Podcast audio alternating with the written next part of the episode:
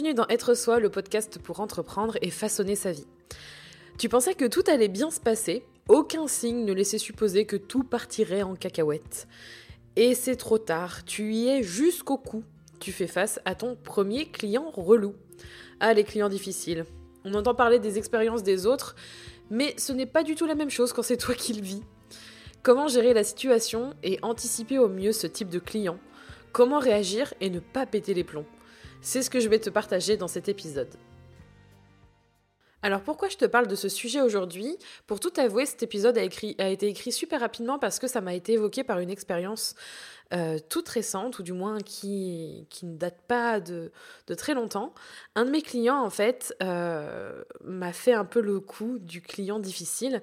Et, euh, en fait, je me suis aperçue qu'on n'est jamais l'abri d'un client qui change de ce qu'on avait vu au début ou de ce qu'on pensait connaître de lui.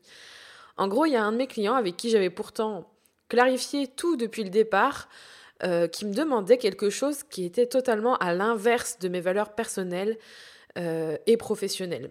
Donc je partageais ça sur Instagram en story parce que c'était quelque chose qui m'a particulièrement frappé. D'ailleurs, si jamais tu souhaites euh, me suivre sur Instagram, parce que c'est vrai que je partage pas mal de choses sur ce, sur ce réseau-là en ce moment, tu peux me suivre sur Kinoko Julie. je partage mes stories assez régulièrement, donc du coup, ce sera peut-être l'occasion de voir ça un petit peu en, avec ma tête qui parle de, de tout ça. Bref, tout ça pour te dire que je suis social media manager consultante. Donc en fait, mon rôle, c'est de euh, gérer les réseaux sociaux, de conseiller en stratégie de communication sur ces réseaux-là, d'apporter du conseil. Je fais aussi de la création de contenu, euh, beaucoup de choses euh, à ce niveau-là. Et donc en fait, je suis là pour aider mes clients à être plus visibles sur, sur ces plateformes et à adopter les, les meilleures, les meilleures techniques ou du moins d'être d'être là pour eux pour qu'ils atteignent leurs objectifs. Donc selon leurs objectifs, et ce que je peux leur proposer, ce qui est en accord évidemment avec mes valeurs de travail et mes valeurs personnelles, bah, on travaille ensemble sur leurs réseaux sociaux. Et cette fois, en fait, mon client, il m'a demandé, euh, suite à un appel, après trois mois de, présence toute neuve hein, sur, euh, sur différentes plateformes, il m'a demandé en fait plus de résultats. Et il faut savoir qu'en fait, ça a été très clair de, de savoir qu'est-ce que ça signifiait plus de résultats.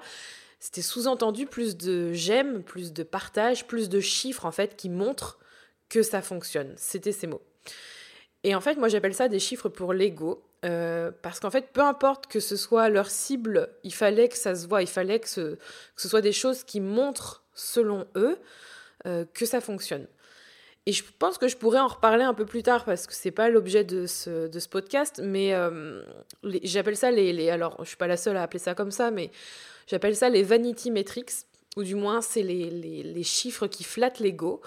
Euh, c'est pour moi, tout ça, en fait, c'est aujourd'hui du vent. C'est une, une façon de penser qui est bien trop euh, vieille et pas du tout qualitative, et qui est là, en fait, surtout pour euh, pour rassurer l'ego des gens ou du moins pour montrer que quand on dépense un peu d'argent, bah, il y a des gens qui cliquent dessus, mais euh, du moment que ça affiche un chiffre qui nous fait plaisir, c'est bon. Et en fait, euh, je, je, pourrais en fait faire ça, enfin je serais capable de le faire, je, je sais le faire, je sais faire des, de, de, du, de la vanity metrics pour mes clients, ce serait tout à fait faisable. Mais en plus d'être on va dire, très borderline avec les différentes réglementations des différentes plateformes de réseaux sociaux. Il faut savoir que c'est presque... Je pense que c'est... Je pense dire que c'est à la limite de la, légalité de, de, faire ce genre de pratique, et encore. C'est d'abord et avant tout contraire à mon éthique, mes valeurs et ce que j'avais proposé dès le départ. Et quand j'ai vécu ça, je me suis dit, c'est pas possible en fait. Je suis tombée dans le panneau, mais c'est quelque chose que j'avais vraiment pas vu venir. Et euh, je pensais pas que je mettrais les, les deux pieds dans le plat dans ce, dans ce type de mission Eh bien si. du coup, ça m'a inspiré cet épisode. Alors avant de t'apporter des pistes et des solutions pour répondre à la question comment gérer un client difficile, c'est quoi un client difficile ou un client chiant? Parce qu'il y a un petit peu de, un, petit peu de tout. Pour moi, c'est un client qui, par exemple, change d'avis après euh, cinq rendez-vous téléphoniques, euh, un devis signé et qui te dit Ah bah finalement, en fait, j'aimerais qu'on change tout, ça me va pas. Ça, c'est par exemple le type de situation bien relou. Euh, sinon, il y a celui qui respecte jamais les deadlines, que ce soit pour que tu puisses faire ta mission ou te payer en temps et en heure. l'un ou l'autre ou les deux, c'est pas mal. c'est mauvais pour ton porte-monnaie et mauvais pour ta gestion du temps et ta gestion du travail, c'est insupportable. Il y a aussi celui qui répond jamais à tes questions et qui croit que tu devrais savoir à sa place parce que tu es payé pour ça et qu'il n'a pas d'effort à faire. Ça, c'est euh, le client qui croit que tu as une boule, euh, une boule magique et que tu vois l'avenir ou que tu lis dans ses pensées. C'est assez impressionnant. Ou alors, tu as celui qui a des exigences incroyables mais qui a un budget euh, tout rikiki et qui en a jamais presque en fait. Donc ça, c'est des exemples de clients qui me sont venus mais il y en aura sûrement d'autres. Je pourrais continuer, la liste est, probablement, probablement très longue, il y a sûrement de nombreux cas. Et euh, seulement quand on fait face à, ce, à un client difficile, à ce type de client, il est possible d'avoir... Alors, il y a probablement d'autres réactions, mais c'est vrai que quand on n'a pas l'habitude, on peut avoir deux types de réactions. Il y a la réaction que euh, j'ai déjà connue qui est de prendre sur soi et de se dire qu'on va patienter un peu parce que, euh, parce que ça va passer. Ça, ça m'est déjà arrivé. C'est le cas, on se dit, bon, peut-être que j'ai mal compris, peut-être que ça va changer, et on prend sur soi et on patiente. Puis aussi la technique où on va plutôt fuir en faisant euh, tout pour sortir. Et quand je dis tout pour sortir de cette situation, c'est quitte à brader son travail, faire un geste commercial, histoire de se débarrasser de lui au plus vite. Et je comprends qu'on puisse réagir comme ça, euh, surtout pour l'option 1, comme je, comme je te l'ai dit juste avant. Euh, surtout quand tu es euh, voilà, hypersensible, perfectionniste, avec un soupçon de syndrome de l'imposteur, on est dans, une, dans un bon combo pour prendre sur soi façon puissance 1000. Mais c'est tout sauf une réaction qui va t'aider, surtout sur le long terme. Parce que pour moi, en fait, la clé, c'est de se faire respecter quoi qu'il arrive vraiment quoi qu'il arrive. Et ça, c'est quelque chose qu'on apprend, je pense, avec l'expérience, mais c'est quelque chose de, primordial, en fait, si tu veux pouvoir durer dans le temps et ne pas euh, péter les plombs. Et pour ça, en fait, il n'y a pas de miracle, il faut poser des limites dès le départ. Et tu dois toi-même les respecter, ces limites, comme ton client. C'est comme un contrat entre vous euh, sur différents paramètres, comme par exemple le processus de travail, les allers-retours, le contenu de la mission ou le délai. Et euh, c'est pour ça que pour moi, la première chose à faire euh, comme solution pour gérer un client difficile, je vais pas dire client chiant trop souvent parce que je pense qu'on est tous un peu chiants dans le fond, mais plutôt client, client difficile, pour moi, la première chose à faire, c'est de communiquer.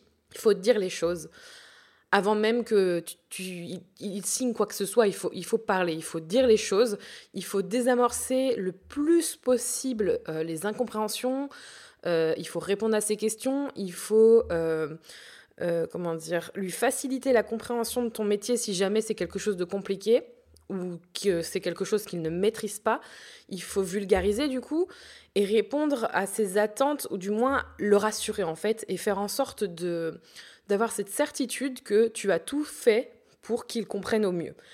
Ça, c'est important parce qu'il faut choisir les bons mots tout en restant euh, sur, le, sur, les, sur ton service, sur les faits. C'est-à-dire qu'il faut se baser, il faut vraiment s'éloigner de l'émotionnel le plus possible parce que ça, c'est quelque chose quand on est hypersensible qui est difficile à gérer. Mais il faut s'éloigner de ce sentiment de devoir quelque chose à quelqu'un et faire en sorte de, de rester basé sur les faits comme euh, tes compétences, ton service, ton savoir-faire. Alors certes, ton savoir-être dans le sens relationnel, etc. Mais, euh, mais c'est pas ton copain, c'est pas ton pote. Tu lui dois ton service et un côté professionnel, tu lui dois rien d'autre. Et euh, il faut vraiment clarifier tout ça sur ce que vous avez convenu entre vous. Comme ça, pas de surprise. Tout est clair. et, et, au moins, tu sais que tu n'as rien oublié, t'as pas t'as pas, euh, comment dire, euh, euh, mis de côté quelque chose, tu as clarifié tout ce que tu pouvais et tout désamorcé toutes, ces, ces toutes les problématiques ou les questionnements qu'il pouvait avoir. J'ajoute ici un très gros conseil que je donne pratiquement à, à toutes les personnes qui me disent oui, mais pourtant on en avait parlé. C'est un truc, moi-même je le fais toujours, toujours, toujours je pense que c'est dû à mon expérience en CDI, où je me suis fait pas mal avoir. Mais euh, gros gros conseil, retiens-le bien. Parler avec ton client, c'est très bien. Par contre, écrire, c'est indispensable. Toujours garder une trace de vos échanges pour éviter les ah ben non, euh, j'avais pas dit ça, c'était pas ce qu'on avait convenu. Pour moi, un email, c'est une preuve de plus à ajouter à ton dossier. Ça fait un petit peu avocat qui va plaider sa cause ou qui va qui va en justice. Mais je sais que c'est triste, mais c'est bien mieux comme ça pour éviter de te remettre en question ou de te faire piéger. Je dis ça parce que euh, c'est même valable pour des, des, comment dire, des projets que vous pouvez avoir avec vos clients, enfin avec tes clients, et tu te retrouves euh, mince, qu'est-ce qu'on avait convenu? Bah, Des fois, il suffit de retourner dans tes mails et de savoir que ben euh, il t'avait dit ça, et toi tu lui avais répondu ça, ou même lors d'un appel de justement lui dire comme nous avions vu dans cet appel, j'ai bien noté que blablabla. Bla, bla, bla, Au moins tu as une trace. Toujours garder une trace, c'est super important. La seconde chose à faire pour gérer les clients difficiles, c'est un exercice de confiance en soi, on peut dire ça comme ça, c'est de t'imposer.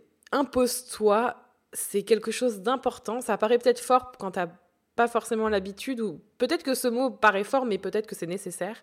Mais par exemple, admettons que comme moi, tu dois planifier du community management avant le 30 de chaque mois, ce qui est en général le cas.